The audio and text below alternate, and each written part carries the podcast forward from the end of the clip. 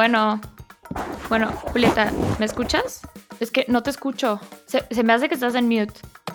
Uh, uh, ok, ¿ya? ¿Me escuchas, Dani? Sí, ahora sí. Perfecto, vamos. Ok. Bienvenidos a nuestro podcast Viendo y No Ves, donde tratamos de iluminar los temas que se quedan a media luz. Yo soy Daniela Urias. Y yo soy Julieta Pola, y esto es Viendo y No Ves. Bienvenidos.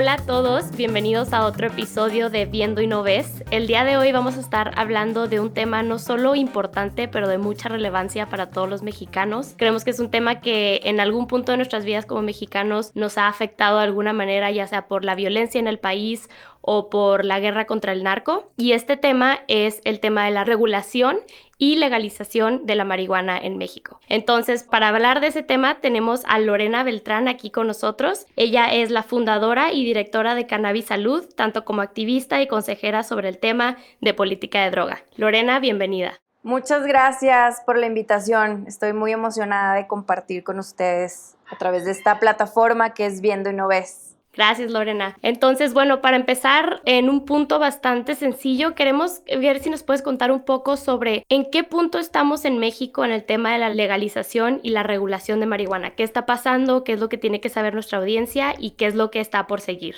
Claro, mira, voy a hacerles un, recuento de la historia de todo este proceso legislativo que ha sucedido en México desde hace ya algunos años.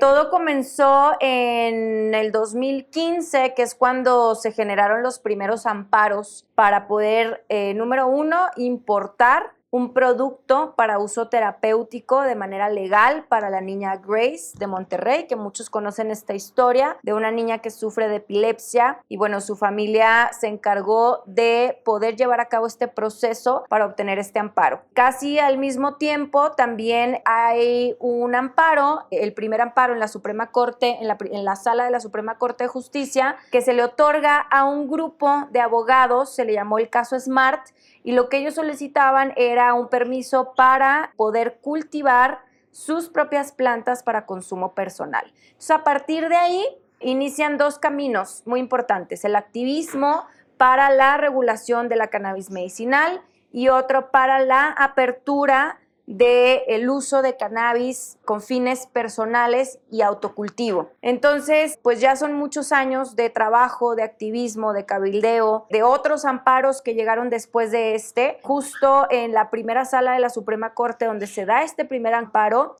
durante los siguientes años hubo cuatro amparos hasta lograr el quinto amparo en el 2018 en la misma sala, lo cual establece una jurisprudencia. ¿Qué quiere decir esto?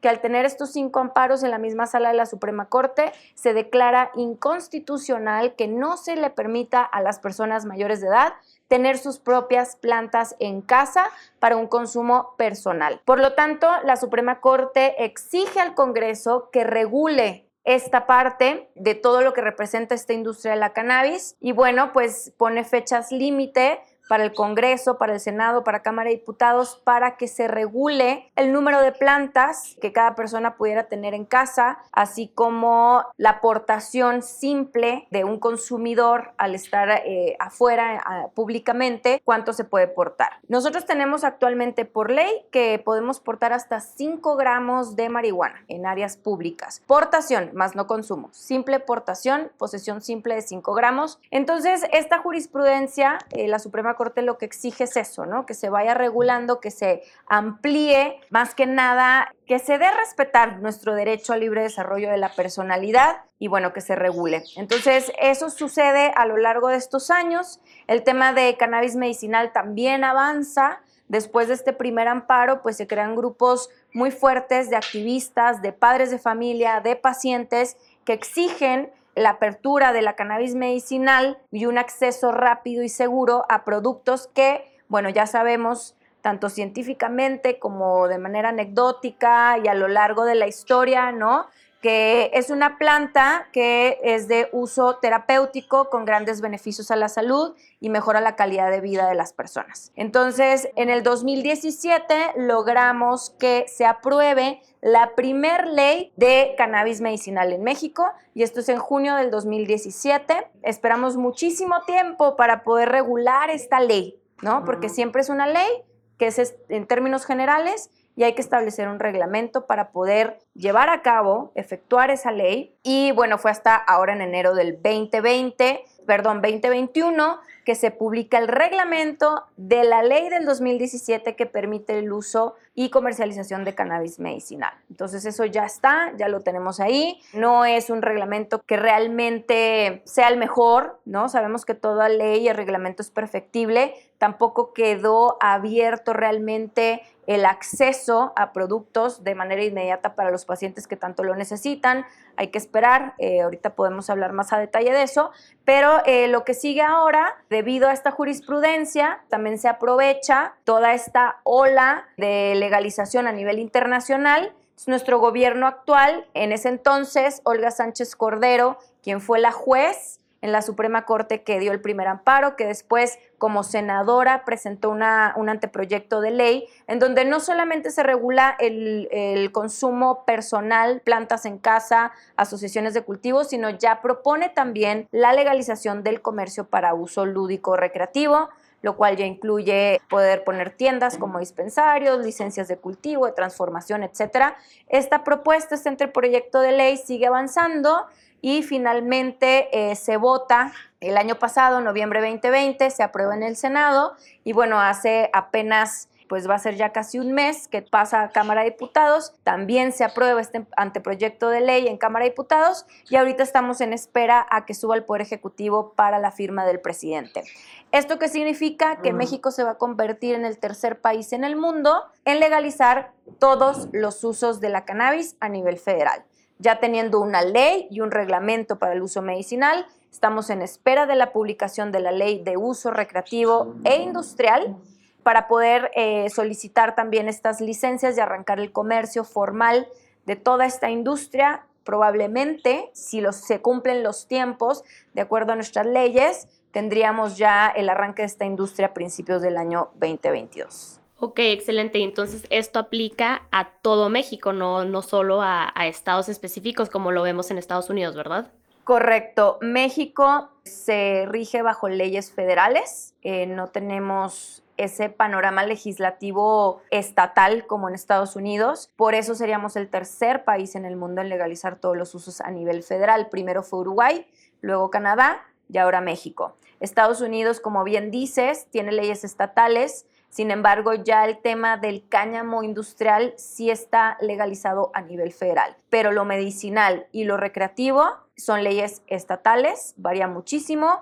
Eh, aproximadamente 8 o 9 estados tienen leyes de uso recreativo, regulación, y ya casi, casi, casi este, se llega a, la mayoría de los estados eh, la legalización del cannabis medicinal, pero no hay ley federal. Gracias, Lorena. Oye, bien interesante lo que nos platicas y algo que también es súper interesante y creo que leyendo un poco sobre tu historia, a mí me llamó mucho la atención es que tú eres de Chihuahua, y en tu, en tu estado, este tema de las drogas y de la guerra contra el narcotráfico, pues ha ocasionado la muerte de mucha gente y ha puesto a mucha gente en la cárcel. ¿Cuál es tu visión en términos de lo que estás viendo que está pasando a nivel de leyes? ¿Cómo crees que va a pasar o cómo crees que esto se va a traducir en una mejora o en, en un cambio al status quo en la parte judicial y en la parte de seguridad de México? Bueno, pues esa es una, una buena pregunta que siempre sale ¿no? en, en cualquier conversación que se tiene sobre la industria de la cannabis. Y sí, definitivamente nuestro país se va a enfrentar a varios retos a la hora de, legalizar todos los usos de la cannabis, principalmente el uso lúdico o recreativo. Sabemos que nuestro país ha sido uno de los principales productores de esta planta. Si bien en un mercado ilegal en estos momentos se abre la oportunidad para aquellos que han participado en el mercado ilícito puedan transitar en un mercado regulado. Precisamente el gobierno está también empujando una ley de amnistía de la mano con la ley del cannabis para que todas estas personas, quien desee, obviamente, sabemos que el mercado negro no va a acabar por completo, pero sí se abre la oportunidad para que en un mercado regulado pues haya muchas más oportunidades, no solamente para los nuevos empresarios o los consumidores, sino justo para aquellos que han estado en este negocio por generaciones, desde los cultivadores hasta los distribuidores de esta planta, porque es importante también identificar los diferentes grupos dentro de esta cadena productiva. Luego por ahí mencionabas también el tema del narco, ¿no? La guerra contra el narco. Creo que más bien aquí es una guerra contra la misma prohibición de las drogas, porque si bien pues las políticas actuales con respecto a, a la prohibición de las drogas creemos, y hablo en, nombre de, de, las asociaciones civiles y los grupos de activistas, que son obsoletas y que realmente la prohibición ha causado muchísima más muerte y violencia que el mismo consumo de estas sustancias, incluyendo la cannabis, ¿no?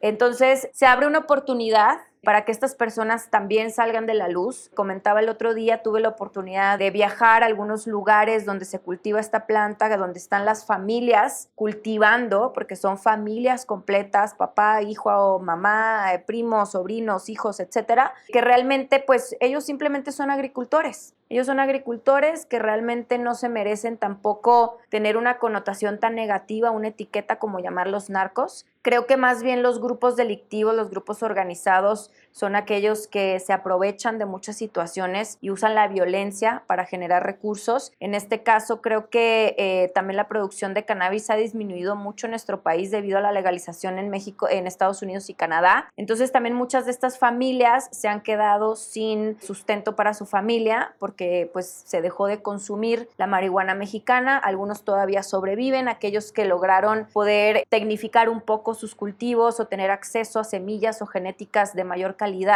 para poder seguir exportando al final del día esta planta a otros países y que se siga vendiendo y consumiendo.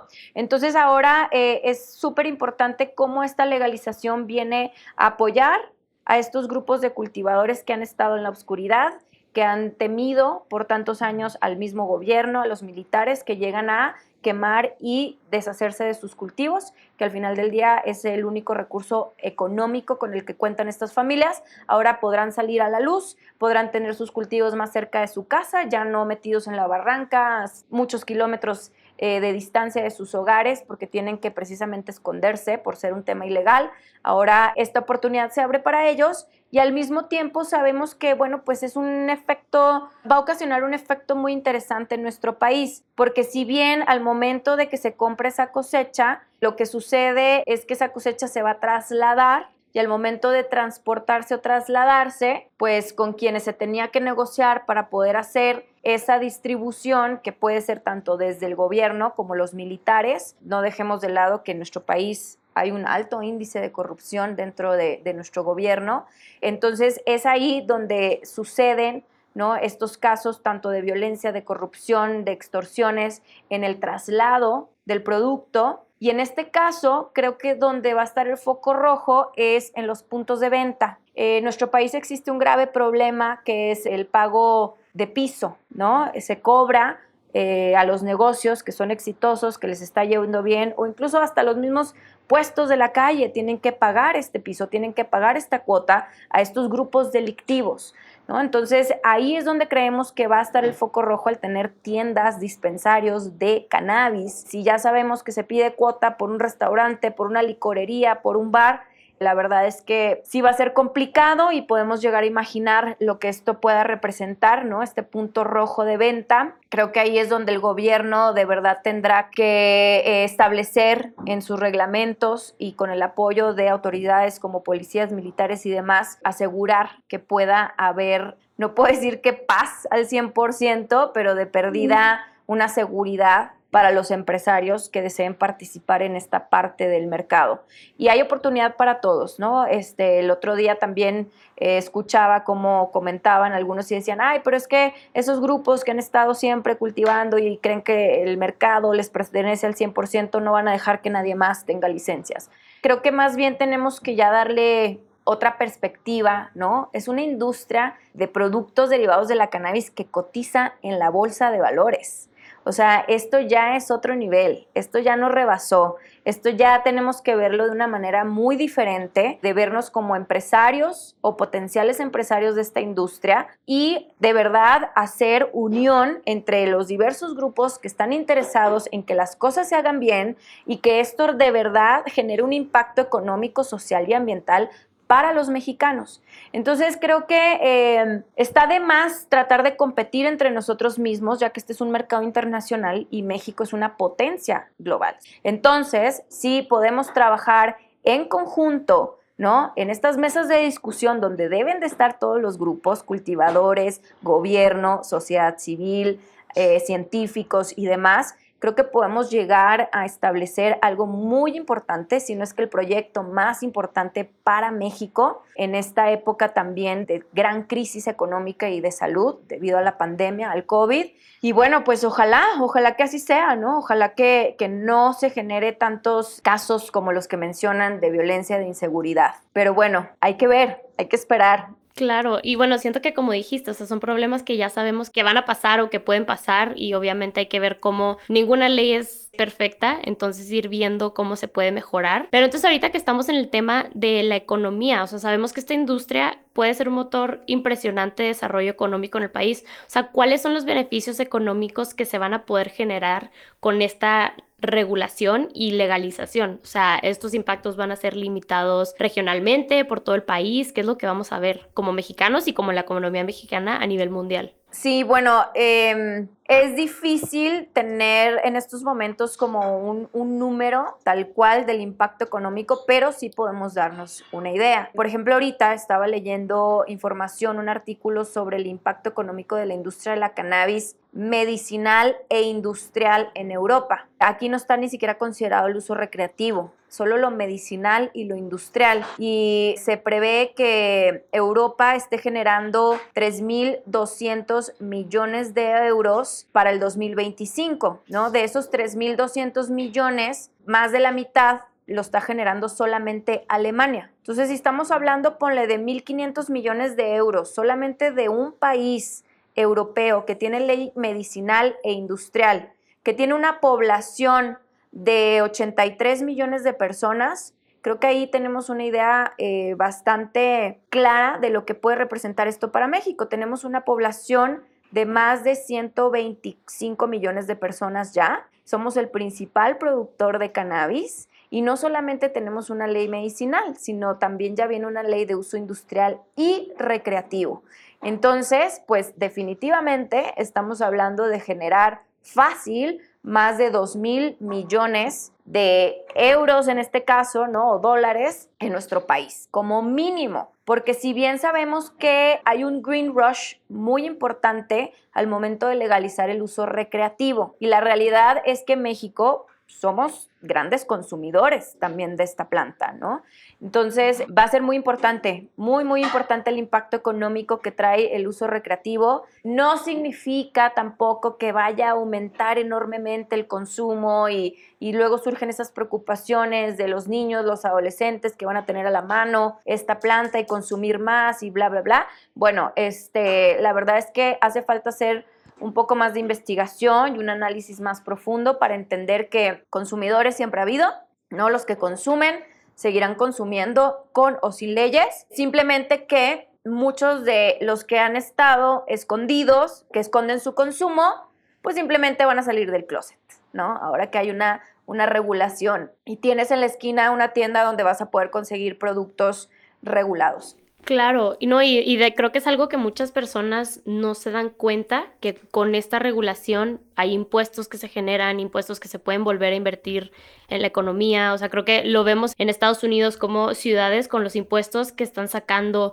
de producto de la marihuana, lo están volviendo a reinvertir en sus comunidades para que haya más desarrollo económico. Y creo que es algo que puede ser muy, muy importante y, y puede generar muchísimo cambio dentro de México si se, si se usa este dinero correctamente. Obviamente, como dijiste, hay corrupción, ese es otro problema que, que tenemos, pero si se hiciera bien, sería muy buen cambio. Algunos datos, ¿no? Eh, nada más ahorita pensando en, en, lo que Bloomberg tiene algunos datos ahí de lo que pasó, nada más el primer año de la legalización de uso recreativo de la marihuana en Canadá, el mercado creció 8.2 mil millones de dólares, obviamente, solamente en el primer año. Y además generó 9 mil empleos. Creo que esto es súper interesante. La parte de los empleos es algo que nos resulta em, también muy, muy interesante porque tratamos siempre aquí en Viendo y No Ves de ponerle el foco a cómo afectan todos estos problemas o todas estas situaciones que estamos viendo en el país, cómo le afectan a las comunidades, cómo nos afectan a nosotros como ciudadanos. Entonces, si vemos que en Canadá solamente en el 2009 el mercado creció de esta manera eh, desproporcional, por cierto, de un, de un mercado que a nivel mundial, el legal, es de 30 mil millones de dólares. El cálculo es que sean 170 mil millones de dólares también con la industria del mercado negro, ¿no? Dinero que no vemos realmente de la marihuana. Pero concentrándonos ahorita en el tema de los miles de empleos que se crearon en Canadá solamente en el primer año de legalización, algo que sería muy interesante eh, saber y platicar, Lorena, sobre todo tú que eres una empresaria de esta industria, ¿qué tipo de perfiles se van a requerir para este tipo de empleos? ¿no? Porque estamos hablando de una industria que es nueva, que va a tener un boom, que seguramente estamos hablando de que necesitamos investigadores, pero también necesitamos distribuidores, pero también necesitamos vendedores. ¿Cuál es el perfil y cómo crees que eso cambia las comunidades o incluso esas familias que nos estabas contando que llevan años dedicándose al cannabis? Sí, bueno, eh, ¿qué perfil? De todo, de todo. La verdad es que, bueno, yo estudié cine y veme, veme aquí en la industria de la cannabis, eh, ahorita sí con, con, varios sombreros, simplemente porque hay una necesidad de poder cubrir ciertos roles que en su momento se estará obviamente delegando muchas cosas, especialmente cuando se despierte más interés eh, de muchas personas que pueden participar en todas las áreas de la industria. Te puedo decir que en el área de cannabis medicinal, solamente esa área es súper amplia desde médicos, terapeutas, herbolarios, científicos, cultivadores, e, en todo el área de tecnología, que es súper importante el desarrollo de tecnología dentro de esta industria, marketing, publicidad, you name it, ¿no? Es demasiado eh, lo, que, lo que se puede, los tipos de empleos dentro del área medicinal. Luego tienes el área de uso recreativo, donde Considerando este, el uso recreativo, también hay cinco tipos de licencias que se prevén en esta ley. ¿no? Por ejemplo, tenemos eh, la licencia de cultivo, donde ahí entran, pues, aparte de los cultivadores, biólogos, agrónomos, científicos, también el, de, el desarrollo tecnológico en el área del campo. Tenemos también una licencia de transformación esto quiere decir que se toma eh, la flor, el tallo, las semillas para transformarlos en un producto terminado y en esta área de transformación pues entran eh, los químicos especialistas en extracciones, eh, ya que es muy técnico el trabajo que se hace en el proceso de extracción de esta planta. También tenemos la licencia de justamente de distribución, donde entra el transporte, la logística, aduana, también tenemos la licencia de puntos de venta, que ya es el retail, ¿no? La experiencia en el retail, estudios de, mercado, los bud tenders, como se le llama en Estados Unidos, quienes atienden a las personas en las tiendas para poder brindar la educación eh, que se necesita para que haya un consumo responsable de, estas, de estos productos de esta planta. Y bueno, también está la licencia de investigación. Entonces, definitivamente hay espacio para todos. Lo único es que creo que sí es importante es que exista una, una pasión dentro de las personas que deseen involucrarse en esta industria, que se informen, se eduquen para que esa pasión este, nazca, se genere incluso hasta una vocación, ¿no? Como a mí me sucedió. Eh, empecé a investigar, eh, me apasioné con esta planta, con todos sus beneficios, sus usos, su impacto en todas las áreas económico, social, etcétera. Y de ahí pues, nace mi vocación donde ya estoy totalmente entregada a esta industria y me pongo la gorra que tenga que ponerme en este momento, ¿no? Desde activista, empresaria, asesora política, ¿no? Que jamás pensé que, que me iba a tocar este rol, pero sí definitivamente hay espacio para todos. Sí, qué interesante. Y bueno, ahorita que mencionaste lo de asesora política, ¿qué es lo que se dice dentro de los políticos en el país? O sea, creo que hay un tabú muy grande alrededor de lo que es la marihuana y que no son drogas y el narco. ¿Qué es lo que escuchas dentro de los políticos y las personas que están siendo líderes del país? Hay muchísima voluntad y creo que por eso fue que se aprobó eh, este anteproyecto de ley tan ambicioso, tan amplio, y te lo digo así porque pues nos posicionaría apenas como el tercer país en el mundo. O sea, creemos que vamos muy atrasados, pero al ponerte a pensar en eso dices, wow, tercer país en el mundo eh, en legalizar todos los usos de la cannabis. Creo que sí, definitivamente estamos impulsando políticas eh, progresistas. Hay mucha voluntad tanto en Senado como en Cámara de Diputados. Esperemos que arriba en el Poder Ejecutivo también lo haya, porque estamos este, en espera de que se cumpla el último paso del proceso legislativo, que es la firma del presidente y su publicación en el Diario Oficial de la Federación. Pero definitivamente te puedo decir que el partido actual, ¿no? que, que rige nuestro país en este momento, todos sus legisladores tienen toda la voluntad de que esto suceda de seguir impulsando y que de verdad se desarrolle una industria para nuestro país.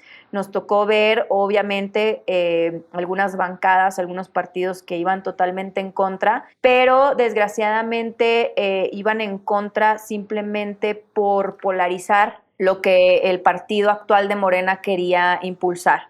¿no? Es siempre una guerra entre partidos, más que realmente analizar y, poder identificar los verdaderos beneficios que esta industria trae para México y el querer frenar eso simplemente porque hay, hay egos y hay confrontaciones entre partidos, pues la verdad es absurdo y es este, desafortunado que en nuestro país se maneje de esa manera, porque luego tienes estos otros partidos que se, que se hacen llamar los partidos de la oposición, ¿no? Que de verdad, pues por más que difieras, eh, con el partido actual, no puedes ir en contra de un proyecto que viene a generar una economía de verdad que tanto necesita nuestro país, la generación de empleos, mejorar la calidad de vida de las personas con un remedio herbolario, con una planta natural que tiene apenas prohibida 100 años, que han sido duros, duros, duros estos 100 años de prohibición, pero que por fin regresa esta planta a convivir con nosotros los seres humanos como lo ha hecho siempre. Bueno, Lorena, entonces,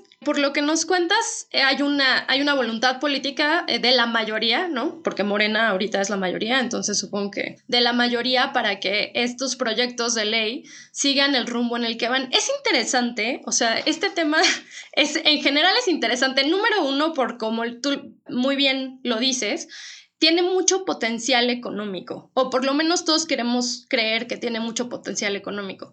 Pero también, bueno, hay algunas limitantes. Por ejemplo, eh, justamente pensando en el caso de Canadá, efectivamente cotiza en la bolsa, pero no se ha logrado el mega boom que ellos pensaron que se iba a lograr con, con, las acciones, con el stock en marihuana, ¿no? Esa es una, una de las cosas que ahora los analistas están utilizando para decir un poco, o sea, para hacer como proyecciones más conservadoras de qué tan real es esta idea de, bueno, si el mercado o el, consumo o la demanda puede subir más de 300%, porque eso es lo que, ese es lo que tienen ahí. Una nota en Forbes dice que más o menos es lo que se calcula. Pero por otro lado tenemos mucha gente del otro lado dando, dando estas ideas un poco más conservadoras, ¿no? Diciendo, a ver, la realidad es que esta industria, para que llegue a su pico o, a ese eh, summit donde la queremos ver, o sea, le faltan muchos años, número uno. Número dos, no estamos viendo lo que pensamos que íbamos a ver en algunos países que ya están legalizando. Y número tres, en términos de, los efectos en el crimen organizado, tampoco vemos que vaya a tener tanto impacto porque eh, los grupos criminales en México ya tienen mucho tiempo que se están enfocando en otras cosas como el fentanilo.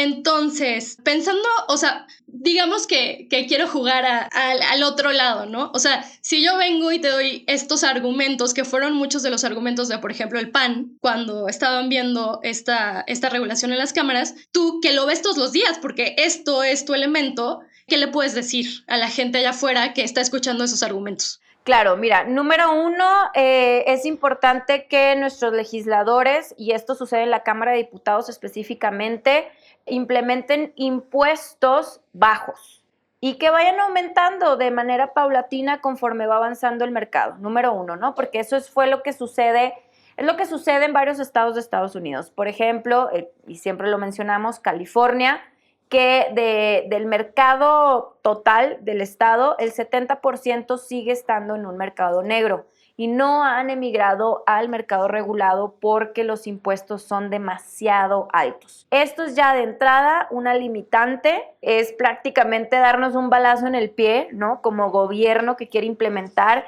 este tipo de eh, leyes y poder generar también impuestos, ¿no? Por ejemplo, estábamos escuchando unos comentarios, no me acuerdo de qué diputado fue el otro día, que hablaba de un 160% de impuestos sobre productos de cannabis. Dices, no, no, no, no, no. O sea, ¿qué prefieres? ¿Tener, este, no sé, 10 empresas que se animen a entrar en un mercado regulado y pagar 160% de impuestos o que, todo, que la mayoría emigre a este mercado regulado y tener mil empresas que paguen un impuesto del 15%, del 50% si quieres, ¿no?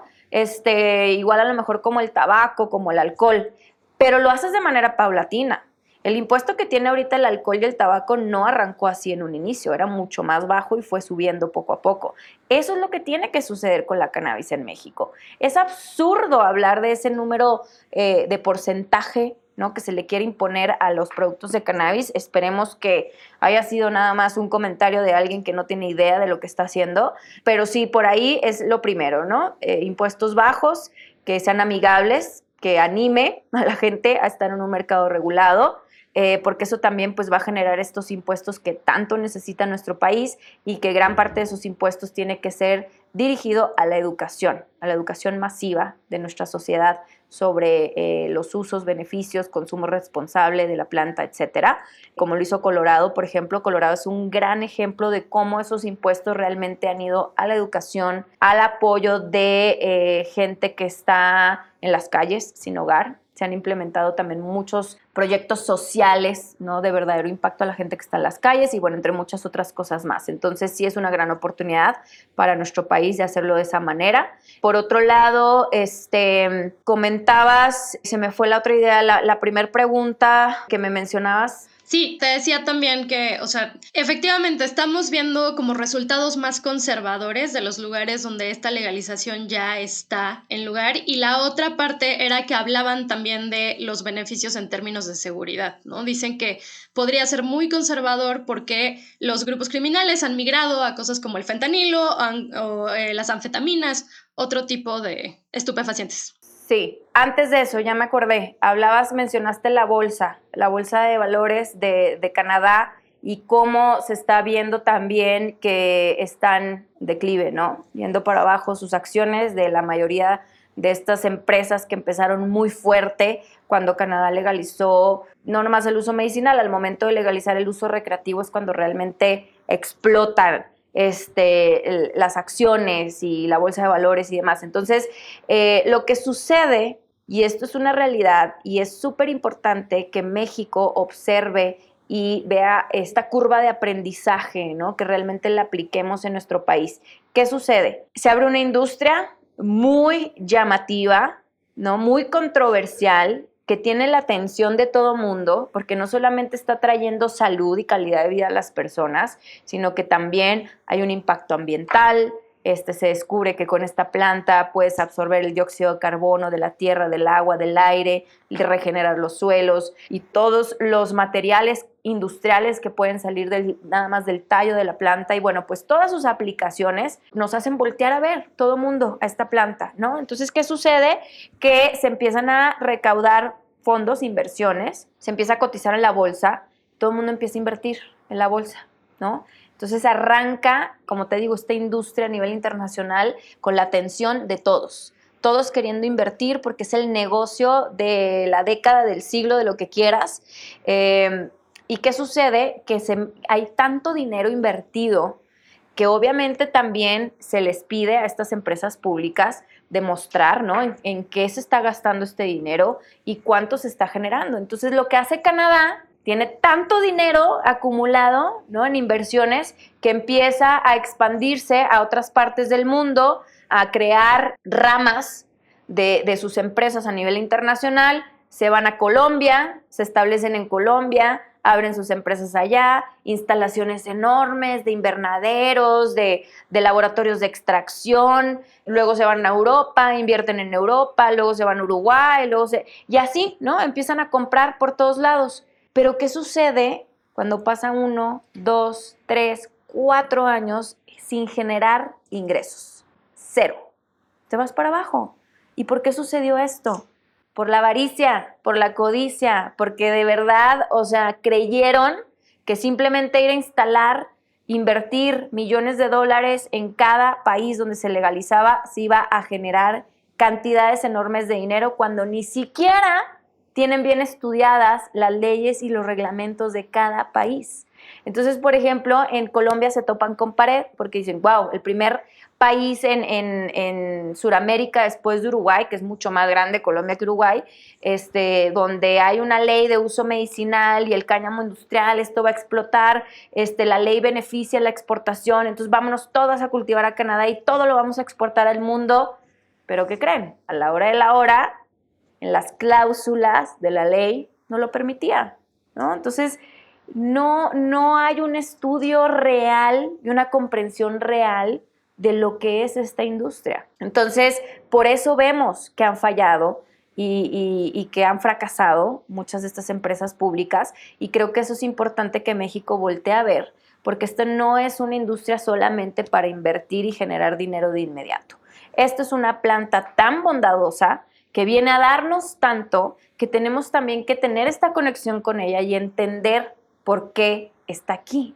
No es solamente para hacer dinero. Entonces, yo, por ejemplo, vuelto a ver otras empresas que sí son exitosas, que no cotizan en la bolsa. Dicen, no, cotizar en la bolsa es prácticamente un fraude legal.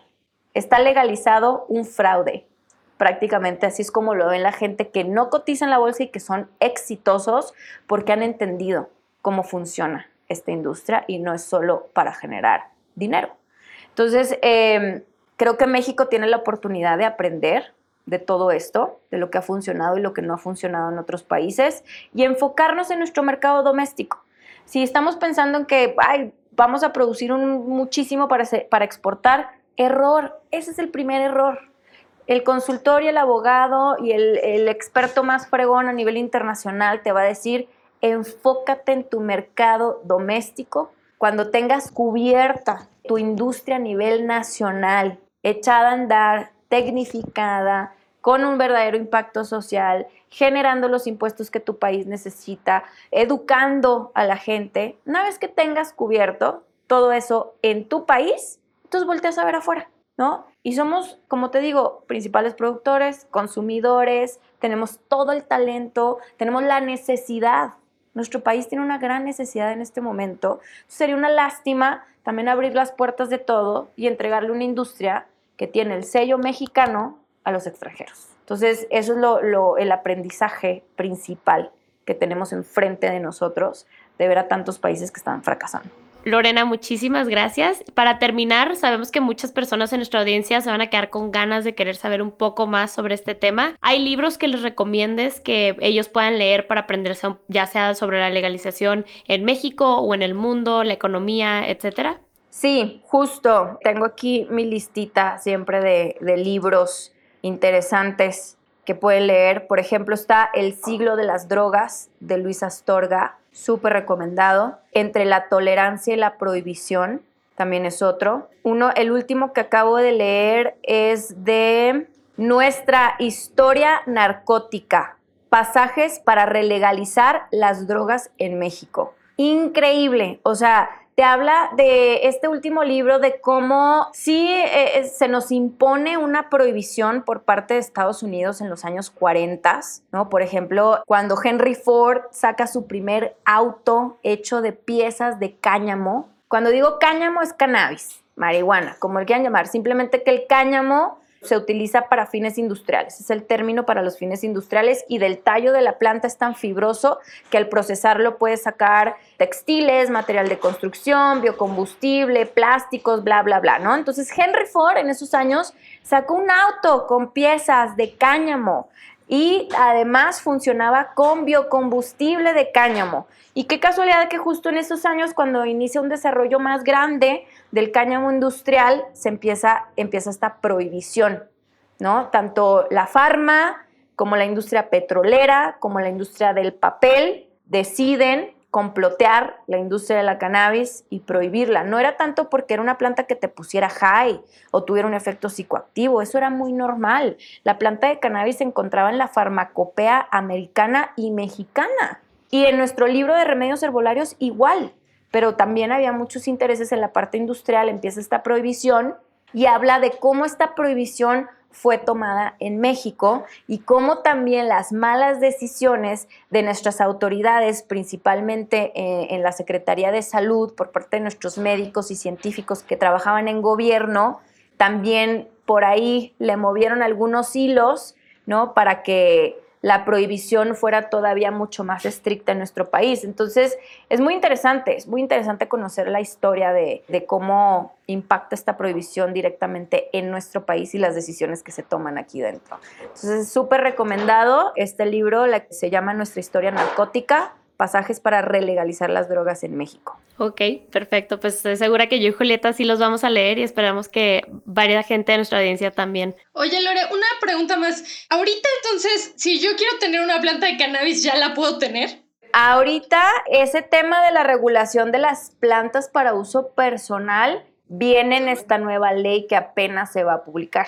Entonces, hasta que no se publique la ley y salga ese reglamento, entonces ya, Eres libre de tener hasta seis plantas por persona, ocho por hogar. Si es que son más de una persona por casa, no pueden ser más de ocho plantas. Y si no quieres cultivar, te puedes registrar como miembro de una asociación de cultivo. Yo conozco muchísima gente que tiene sus plantitas en casa, ¿no? Que tiene sus dos, tres, cuatro plantitas en casa y digo, mientras no tengas vecinos latosos, ¿no? O, muy pegados a ti que luego el olor les cause conflicto, pues no hay tema, ¿no? O sea, mucha gente lo está haciendo y más cuando se trata para hacer tu remedio herbolario, ¿no? Ahorita toda ley es perfectible y vamos a seguir peleando para que pues también quiten tantas limitaciones, ¿no? O sea, ¿por qué me tengo que ir a registrar para poder tener mis plantas en casa cuando no me tengo que registrar para tener otras plantas, ¿no? Cultivar tomates o albahaca o lo que sea, o sea, es una tontería. Este, pero bueno, vamos paso a paso. Como vivimos todos en una prohibición absoluta desde hace 100 años, pues es difícil, ¿no? De, de entender de que es una hierba más, que debe ser un, remedio herbolario y ya, cada quien lo use como quiera. Vale, pues muchas gracias, Lorena. No, hombre, gracias a ustedes. Muchas gracias por estar aquí el día de hoy con nosotros. Muchas gracias a nuestra audiencia que nos escuchó el día de hoy. Recuerden que esto es Viendo y No Ves, su nuevo podcast favorito.